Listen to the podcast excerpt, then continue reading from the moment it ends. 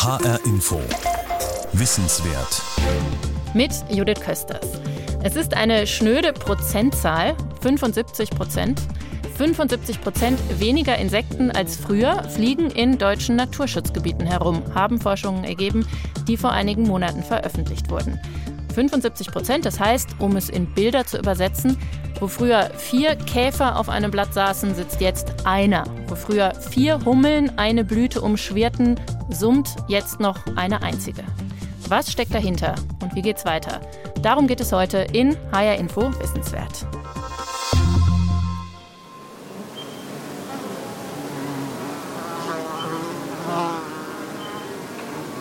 So klingen Insekten. So klingt der Frühling. So ist das hier bei uns im HR gespeichert. Habe ich mir vorhin in unserer Geräuschdatenbank herausgesucht. Insekten fliegen nah vorbei, hieß die Datei übrigens. Noch könnte man diesen Sound als Reporter für einen Frühlingsbeitrag auch live draußen auf einer Wiese aufnehmen, behaupte ich mal. Aber drei von vier Insekten verschwunden innerhalb von einem Vierteljahrhundert. Was, wenn das so weitergeht? Kennen wir dieses Summen und Brummen dann nur noch aus Filmen oder eben Geräuscharchiven? Um besser zu begreifen, was da eigentlich vor sich geht, hat mein Kollege Riccardo Mastrocola sehr genau hingehört und hingeschaut. Er macht sich auf die Suche nach den verlorenen Insekten oder denen, die verloren zu gehen drohen. Vermisst wird. Vermisst wird Ödipoda cerulescens oder auch die die blauflügelige Ödlandschrecke aus der Familie der Feldheuschrecken. Ein ganz besonderes Exemplar, sagt Kerstin Schnücker vom Naturschutzbund. Das Insekt wurde kürzlich noch gesichtet. Ja, zuletzt gesehen in Hessen wurde sie am 1. November zwischen Münster und Babenhausen im Landkreis Darmstadt-Dieburg. Aber wirklich nur ganz kurz und schon war die Ödlandschrecke wieder weg, denn sie ist sehr gut getarnt weil sie sich in ihrer Farbe schon von der ersten Häutung an an ihren Untergrund anpasst. Das heißt, die kann grau sein oder fast schwarz oder sogar rotbraun, immer so wie der Boden, auf dem sie gerade lebt. Fast wie versteinert sieht sie aus, wenn sie grau erscheint. Oder wie ein Stückchen Holz, wenn sie sich braun färbt. Die ist so zwei bis drei Zentimeter groß. Die fällt eigentlich dadurch auf, dass man sie erst sieht, wenn man schon fast draufgetreten ist. Nein, also Vorsicht. Aber drauftreten ist nicht der Grund für die Gefährdung dieser Heuschrecke, denn dann fliegt sie weg und dann ist es eben gar kein unspektakulärer Anblick mehr, sondern dann sieht man auch, woher sie ihren Namen hat. Blauflügelige Ödlandschrecke. Sie hat sehr schöne blau-transparente Flügel. Da legt sie dann auch mal so bis zu 10 Meter zurück, aber meistens dann eben, um sich wieder auf dem Boden zu verstecken. Vor allem vor den Fressfeinden, den Vögeln. Die blauflügelige Ödlandschrecke verbringt ihr gesamtes Leben an der frischen Luft, kampiert ohne Nest oder Höhle, weil sie so gut getarnt ist, frisst Pflanzen und Aas und geht nur in ganz besondere Locations. Also es mag trockene und warme Standorte, die nicht so sehr von Vegetation bedeckt sind. Es kann auch nicht gut klettern. Deshalb sind Pflanzen ein großes Hindernis und deshalb braucht es so sandige Flächen oder in der offenen Landschaft sind es eher so Heidelandschaften oder in der Siedlung auch Brachen und das sind halt alles Lebensräume, die werden immer seltener. Vor allem Landschaften, die einfach sich selbst überlassen werden, ohne dass der Mensch auf ihnen herumpflügt. Davon gibt es immer weniger deswegen auch immer weniger blauflügelige Ödlandschrecken. Wenn sie nicht mehr da wäre, würde die Welt von Kerstin Schnücker zwar nicht direkt zusammenbrechen, aber sie wäre wieder um eine Art ärmer. Ja, wir sollten sie vermissen, weil wir als Menschen auch auf die Artenvielfalt der Natur angewiesen sind. Einfach weil wir selbst ja auch in einem stabilen Ökosystem leben wollen und von der Natur und mit der Natur leben. Und ähm, einfach auch nie wissen, was sich ändert, wenn man da einen Puzzlestein rausnimmt. Ein Puzzlestück wie die auf den ersten Blick unauffällige und gut getarnte blauflügelige Ödlandschrecke. Also höchste Zeit auf sie zu achten, ohne draufzutreten, wohlgemerkt. Die Ödlandschrecke, eine Vermisstenanzeige aufgegeben von Riccardo Mastrocola. Und ich möchte Ihnen jetzt sozusagen einen weiteren Zeugen vorstellen und möchte sprechen mit Thea Czarnke, Professor für Agrarökologie an der Universität Göttingen. Guten Tag, Herr Czarnke. Guten Tag. Herr Czarnke, es gibt ja rund 33.000 Insektenarten in Deutschland. Ich nehme an, die kann man auch als Insektenforscher nicht alle einzeln kennen. Also wie gut kannten Sie denn die blauflügelige Ödlandschrecke? Ja, diese blauflügelige Ödlandschrecke ist äh, sehr bekannt, weil sie sehr auffällig ist, wenn sie wegfliegt und von daher mehr bekannt. Aber ich kann schon sagen, von den 33.000 Insektenarten kenne ich nur die wenigsten und das gilt fast für alle. Keiner hat den Überblick. Deswegen ist die Sache ja auch so komplex und teilweise auch so unübersichtlich. Sie sind Agrarökologe von Haus aus. Ich habe mich im Vorfeld gefragt, ob ich Sie eigentlich auch als Insektenforscher überhaupt äh, titulieren darf. Darf ich schon, oder?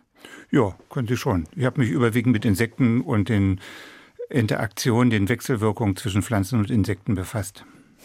Die äh, Ödlandschrecke, eine Feldheuschrecke, haben wir gerade gehört, mag karge Landschaften mit wenig Vegetation. Das klingt ja sehr anspruchslos und doch hat sie es so schwer. Ist das ein typisches Schicksal? Das ist sehr typisch, weil solche kargen Flächen, lückige Vegetation, nicht hochgedüngt, solche Flächen gehören zu den Schätzen der Artenvielfalt bei uns in unseren Landschaften. Zum Beispiel Kalkmagerrasen sind sehr bekannt für ihre bunte Artenvielfalt von Orchideen, von bis hin zu den seltensten Schmetterlingen und eben auch diesen, diesen Schrecken sind dafür bekannt. Denn durch die Überdüngung wächst äh, die Vegetationsdecke zu. Es dominieren dann Gräser, die besonders gut auf den Dünger, insbesondere auf Stickstoff ansprechen, sodass diese große Vielfalt an seltenen äh, Grünland-Ökosystemtypen auch verloren gegangen ist. Also die moderne Landwirtschaft, die viel düngt, ist ein Problem für die Insekten. Mhm. Auch die moderne Landwirtschaft, die auf große Felder setzt, wenn ich das richtig verstanden habe. Große Felder spielen auch eine große Rolle. Sie sind zwar kostensparend für den Landwirt, aber dadurch, dass dann Randeffekte wegfallen, äh, haben sie auch einen großen Nachteil für das Überleben von Arten in der Landschaft. Man kann sagen, wenn man kleine Felder hat, sagen wir mal, zwei Hektarfelder im Mittel im Vergleich zu 20 Hektarfeldern und die Landschaften entsprechend kleinräumig strukturiert sind, dann hat das einen ähnlich positiven Effekt wie äh, die Umstellung von konventionellen auf ökologischen Landbau. Also es kommt weniger darauf an, ob man als Ökolandwirt wirtschaftet, sondern wie klein oder groß und wie viel sozusagen an Hecken, Büschen da noch zwischenpasst. Ähm, diese Umstellung auf den ökologischen Landbau spielt besonders da eine Rolle, wo die Landschaft schon sehr verarmt ist und von daher wenig Arten aufweist, wenig Population von verschiedenen Insekten zum Beispiel aufweist. Wenn Sie aber eine sehr bunte Landschaft haben, die voller Hecken, Grünland, äh, Randstreifen, Feldholzinseln und so weiter ist, dann kann auch lokal mal etwas intensiver äh, produziert werden, weil dann aus dieser Landschaft heraus immer wieder eine neue Besiedlung stattfindet. Insofern ist diese Landschaftsvielfalt, die Strukturvielfalt schon ein ganz zentraler Faktor zur Aufrechterhaltung der Artenvielfalt in unseren Kulturlandschaften. Ich möchte noch mal einen Schritt zurückgehen, um auch diese Zahl noch mal einzuordnen. 75 Prozent weniger Insekten haben Forscherkollegen gefunden, gibt es in Naturschutzgebieten in Deutschland. Jetzt ist ja der Großteil der Flächen in Deutschland ähm, eben nicht, sind, ist ja kein Naturschutzgebiet. Jetzt äh, kann man ja sagen, wenn es den in Naturschutzgebieten schon so schlecht geht, den Insekten, dann gilt das natürlich für den Rest erst recht sagt die eine Seite. Man hört aber auch Stimmen, die sagen, naja, solange wir Zahlen aus Naturschutzgebieten haben, ähm, brauchen wir nicht über die Landwirtschaft zu reden. Da bräuchten wir erstmal Studien drüber, wie es eben auf landwirtschaftlichen Flächen aussieht.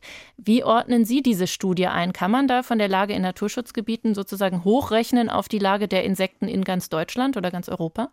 Also erstmal muss man festhalten, dass natürlich Schutzgebiete extrem wichtig sind und ein, ein Vielfaches viel artenreicher sind als die normale Kulturlandschaft oder die Agrarlandschaft. Die meisten Arten sind auf solche Schutzgebiete angewiesen. Insofern sind sie die wahren Schätze und Hüter der Artenvielfalt bei uns. Das vorweg. Deswegen war es ja auch besonders erschreckend, dass auf einmal in Schutzgebieten oder in naturnahen Gebieten so ein starker Rückgang zu verzeichnen ist. Es ist sicher richtig, es sind die Ursachen nicht klar zu benennen, weil die Studie auch gar nicht darauf ausgerichtet war, diese Ursachen herauszufinden. Aber wenn man äh, sich das überlegt und sich die Frage stellt, was hat die größte Plausibilität für diesen Rückgang, so denke ich schon, dass äh, man sich vor Augen führen muss, dass diese Schutzgebiete eben auch kleine Inseln in den Landschaften darstellen. Und wenn diese Landschaften völlig ausgeräumt sind, gar keine Artenvielfalt mehr aufweisen, von daher gar keine Besiedlung mehr stattfindet von diesen Schutzgebieten, dann sterben schrittweise auch in diesen Schutzgebieten die Arten aus.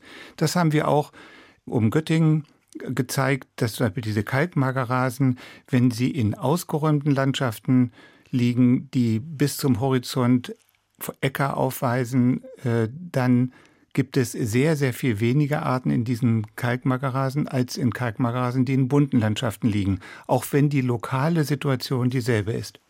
Das heißt, Sie würden sagen, man kann diese, diesen Rückgang um dramatische 75 Prozent tatsächlich hochrechnen auf Gesamtdeutschland und möglicherweise sähe es dann noch dramatischer aus, wenn man die Zahlen hätte. Man kann sie sicher nicht ohne weiteres hochrechnen, aber immerhin beruht diese Angabe auf 63 Probennahmen, auf 63 Schutzgebieten, die da untersucht worden sind. Und das über einen Zeitraum von fast 30 Jahren, das ist schon ein Datensatz, der ziemlich einmalig ist. Insofern muss man ihn schon sehr ernst nehmen. Was nicht heißt, dass in Bayern oder in anderen Regionen Deutschlands, erst recht in Europa, die Situation sich nicht etwas anders darstellt. Aber dieser Rückgang passt auch allgemein ins Bild. Von den Insekten sind rund 50 Prozent auf der roten Liste und selbst in den letzten 20, 30 Jahren sind von diesen roten Listenarten der Insekten noch weitere 50 Prozent stark in ihrem Bestand zurückgegangen. Das sagt das Bundesamt für Naturschutz. Also daran sieht man schon, dass auch in den letzten Jahrzehnten noch ein starker Rückgang zu verzeichnen ist, obwohl viele Leute glaubten, dass der wesentliche Artenrückgang eigentlich ähm, in den 60er, 70er, 80er Jahren mit der Intensivierung der Landwirtschaft, mit der grünen Revolution und dann nachher auch mit der äh, Flurbereinigung eigentlich abgeschlossen gewesen ist. Sagt Thea Czarnke, Agrarökologe an der Uni Göttingen. Wir machen hier erstmal einen Cut und schauen nochmal genauer hin auf die, über die wir hier eigentlich reden, in dem Fall auf die veränderliche Hummel. Vermisst wird. Vermisst wird Bombus humilis, eine Hummel aus der Familie der Wildbienen, die sogenannte veränderliche Hummel. Nikolas Ralvatzis vom Naturschutzbund in Bensheim ist schon länger auf der Suche nach ihr, aber weiß genau, wonach er suchen muss. Die veränderliche Hummel ist unscheinbar gefärbt. Sie ist nicht klar schwarz-weiß oder schwarz-rot äh, wie andere Hummelarten, sondern sie hat eine bräunliche Grundfarbe, auf der Brust dann oft schwarze Haare. Der Hinterleib kann etwas orange behaart sein. Kann, aber muss nicht. Sie kleidet sich auch mal in leicht veränderten Farbkombinationen. Eben eine veränderliche Hummel. Sie ist etwas kleiner als die noch häufiger vorkommenden Hummelarten, nur ein bis eineinhalb Zentimeter groß. Sie können sie im Feld, wenn Sie das Tier fliegen sehen, äh, nicht so ohne weiteres erkennen. Man braucht eine Lupe und müsste ganz nah herangehen. Am liebsten hält sich die veränderliche Hummel dort auf, wo es viel zu tun gibt. Sie sind ja ständig unterwegs, um Nektar und Pollen einzutragen und wenn man Blüten beobachtet, äh, kann man die Hummeln finden. Im Gegensatz zu anderen Arten, zu anderen Wildbienen, besuchen sie auch alle Blüten, sind also jetzt nicht auf ein oder weniger Pflanzenarten beschränkt. Sie geht auch an kleinere, unscheinbare Blüten, an denen Honigbienen vorbeifliegen, sorgt sich auch um die schwächeren, kleineren Pflanzen, schuftet außerdem an kalten Frühlingstagen schon ab 4 Grad Celsius. Honigbienen bleiben etwa bis, bis 8 Grad Celsius im Stock. Von daher ist die Bestäubungsleistung einzelner Hummeln äh, größer. Die Staaten sind kleiner, aber wenn wir Jahre haben, in denen die Honigbienen gar nicht so aktiv fliegen. Gerade zur Zeit der Obstblüte und so weiter sind äh, Hummeln oft äh, die Hauptbestäuber, gerade wenn wir kühle, regnerische Jahre haben. Eine echte Helferin, eigentlich unersetzlich. 20 Hummelarten gibt es noch in Deutschland, mehr als die Hälfte davon sind nur noch ganz selten zu sehen, so wie die veränderliche Hummel, deren Lebensweise einfach nicht zu der des Menschen passen will. Sie lässt sich leicht verjagen von ihrer Wiese. Weil im Gegensatz zu anderen Hummeln, die in Höhlen nisten, legt die veränderliche Hummel ihre Nester gerne oberirdisch an und wenn dann der Mäher drüber fährt, ist eben das ganze Nest hin und damit äh, für die Vermehrung komplett verloren. Ackerflächen, die extensiv genutzt werden, auf denen Wiesen länger stehen bleiben dürfen, sagt Nikolas Kralvatzis. Das gibt es in der Landschaft immer seltener. Natürlich sind Gifte, die ausgebracht werden, für die Hummel genauso ein Problem wie für alle anderen Insekten auch. Eine ganze Menge Probleme also für die veränderliche Hummel. Wenn es nicht gelingt, sie demnächst zu überreden, ihre Nester unter die Erde zu bauen, oder gleich ins Reservat für bedrohte Tierarten umzuziehen, wird sie bald gar nicht mehr auftauchen bzw. herumfliegen und Obstblüten bestäuben, sagt Nikolas Ralvazis.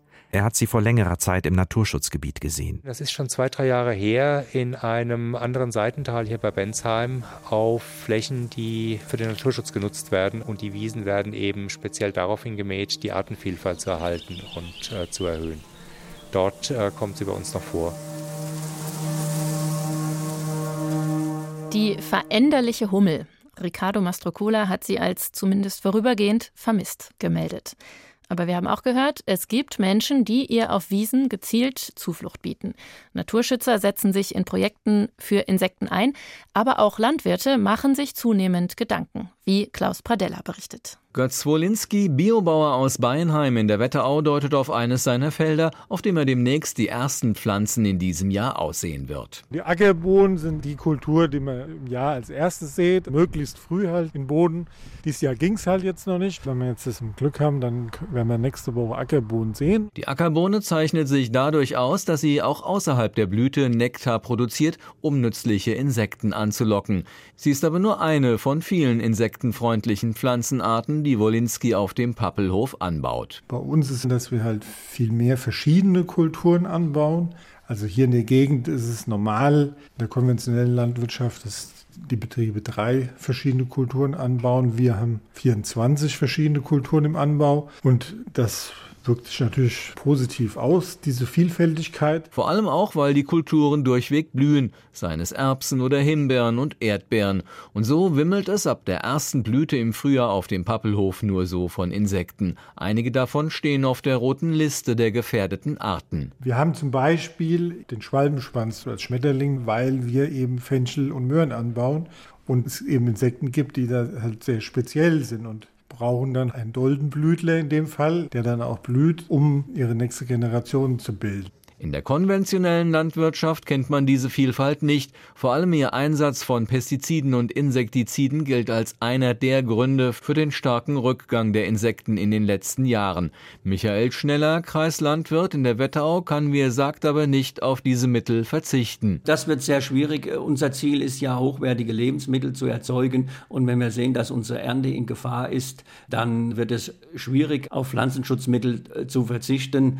Der Ertrag ist gefährdet, aber auch die Qualität der Produkte. Allerdings brauchen auch die konventionellen Landwirte Insekten zum Bestäuben. Deswegen hat der Bauernverband eine Kampagne gestartet, bei der an Ackerrändern sogenannte Blühstreifen geschaffen werden. In meinem Betrieb mache ich verschiedene Blühmischungen, sehe ich an, als Randstreifen, aber auch als kleine Feldstücke, die nicht so optimal zu bewirtschaften sind, Dreiecke oder Ränder. In der Vielfalt liegt hier der Vorteil auch für die Insekten. Die Zahl der dazu hessenweit verteilten Mischungen hat sich in diesem gegenüber dem vergangenen Jahr fast verfünffacht. Also immer mehr Bauern sind wie Michael Schneller davon überzeugt. Auf Insekten sind wir angewiesen. Wir müssen was für die Insekten tun. Für Biobauer Götz Wolinski allerdings reichen Maßnahmen wie Blühstreifen nicht aus. Dann muss sicherlich noch viel mehr stattfinden. Weniger Pestizideinsatz, da geht es natürlich vor allem um die Insektizide.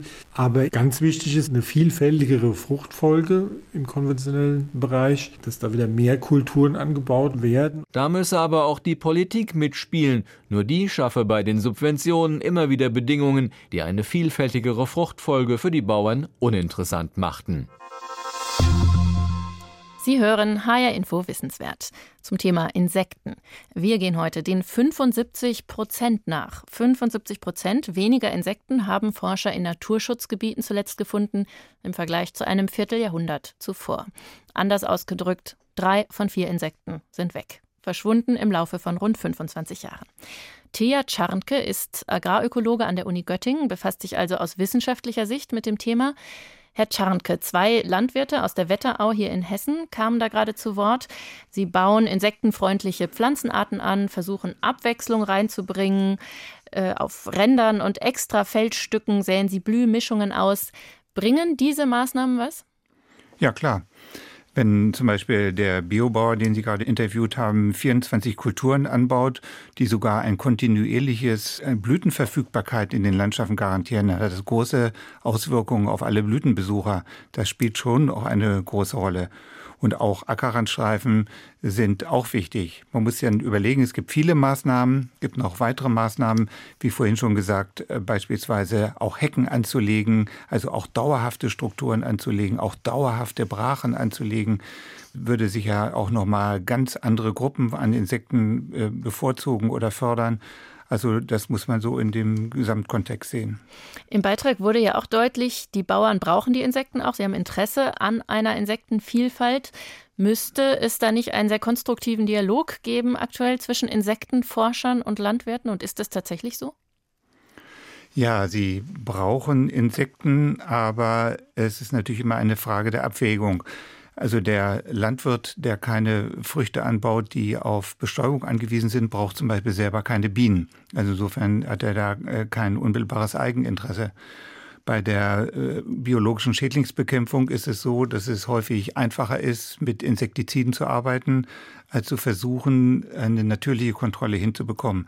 Das ist also auch eine Abwägungsfrage im Einzelfall und auch der konventionelle Landwirt macht halt alles, um seinen äh, Betrieb zu sichern, um wirtschaftlich auch so dazustehen, äh, wie es im Rahmen der rechtlichen Möglichkeiten erlaubt ist und ist von daher auch gar nicht zu kritisieren. Wenn jemand zu kritisieren ist, dann ist es die Politik, die die Rahmenbedingungen setzt. Was ist denn die Rahmenbedingung, die Sie als erstes ändern würden, wenn Sie könnten? Ja, zum Beispiel, wenn man auf Pflanzenschutzmittel stärker oder auf Pestizide stärker verzichten will, zum Beispiel auf Herbizide, auf Unkrautvernichtungsmittel oder auf wie das Glyphosat oder auf Insektenvernichtungsmittel wie die Neonicotinoide, da muss man eine gesamte Umstellung äh, herbeiführen. Das fängt bei der Sorte an, die man anbaut. Es muss eine stabilere Sorte sein, die zum Beispiel konkurrenzfähiger ist gegenüber anderen Unkräutern, die resistenter gegen Insekten ist. Es geht um die Fruchtfolge, die sehr vielfältig dann sein muss, weil mit den Fruchtfolgen auch jeweils andere Insekten gefordert werden, beziehungsweise andere Unkräuter unterdrückt werden, so wie das der Biobauer auch gesagt hatte. Es geht um Zwischenfrüchte, um Untersaat, also insgesamt eine, eine Umstellung in der Produktion, die eine Minimierung des Pflanzenschutzmitteleinsatzes erlaubt.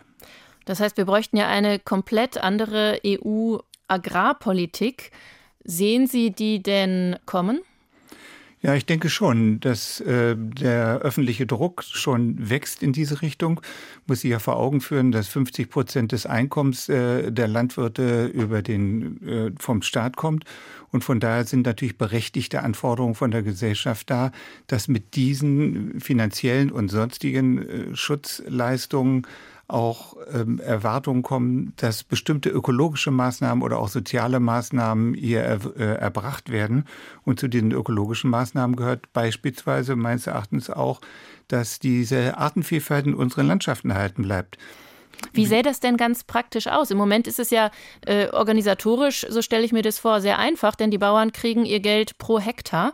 Ähm, wie sähe das denn aus, wenn man sagt, ihr kriegt die Förderung, je nachdem, wie gut ihr euch um die Landschaft kümmert? Zugespitzt gesagt, da kommt der EU-Beamte und sagt, ah, hier summt's schön, Stempel drauf, ähm, Geld kommt. Wie, wie kann man das konkret umsetzen?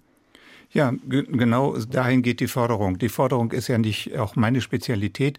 Agrarökonomen fordern das auch. Auch der agrarpolitische Beirat äh, des Landwirtschaftsministeriums fordert das, dass die Unterstützung, die Direktzahlung direkt an äh, ökologische Leistungen gekoppelt wird oder an Nachhaltigkeitsindikatoren, wie es häufig auch genannt wird. Und ich denke, da liegt die Zukunft, dass äh, einfach extra Umweltleistungen wie die Anlage von Hecken beispielsweise, wie der Verzicht, sagen wir auch auf Glyphosat, honoriert wird und darüber eine Änderung herbeigeführt wird. Ganz kurz gefragt, was kann denn der Einzelne tun, wenn er den Insekten bei uns es wieder gemütlicher machen will, der Gartenbesitzer oder vielleicht nur Balkonbesitzer? Ja, grundsätzlich ist es wichtig, der, für den Gartenbesitzer auch eine gewisse Heterogenität zuzulassen, also keinen reinfachen Rasen zu pflanzen, sondern beispielsweise Blütenpflanzen zu haben, die nicht gefüllt sind, die genügend Nektar und Pollen erweisen, auch eine vielfältige Struktur aufweisen, Nistmöglichkeiten beispielsweise für Bienen in Hauswänden oder in äh, Holzstapeln zu ermöglichen und so weiter. Das sind Maßnahmen und natürlich auch auf Pflanzenschutzmittel oder Pestizide zu verzichten, wären so erste Maßnahmen, um einen eigenen Beitrag zu leisten. Und natürlich sich politisch für eine Veränderung einzusetzen. sagt Thea Czarnke, Professor für Agrarökologie an der Uni Göttingen. Vielen Dank, dass Sie uns geholfen haben, dieses komplexe Thema Insektensterben etwas zu entwirren. Das war HR Info Wissenswert. Heute mit Insekten-Einzelschicksalen und mit Hintergründen zum Insektensterben und mit der Frage, wie man es aufhalten kann. Wenn Sie diese Sendung noch einmal nachhören wollen, finden Sie sie wie immer als Podcast unter hrinforadio.de. Außerdem dieses Wochenende im Programm bei uns und natürlich ebenfalls als Podcast online zu finden ein HR Info Funkkolleg extra mit der Frankfurter Biologin Katrin Böning-Gäse zum Thema Biodiversität am Kilimanjaro und und im eigenen Garten. Alle diese Sendungen finden Sie auch in der HR Info Audiothek App fürs Handy. Mein Name ist Judith Kösters.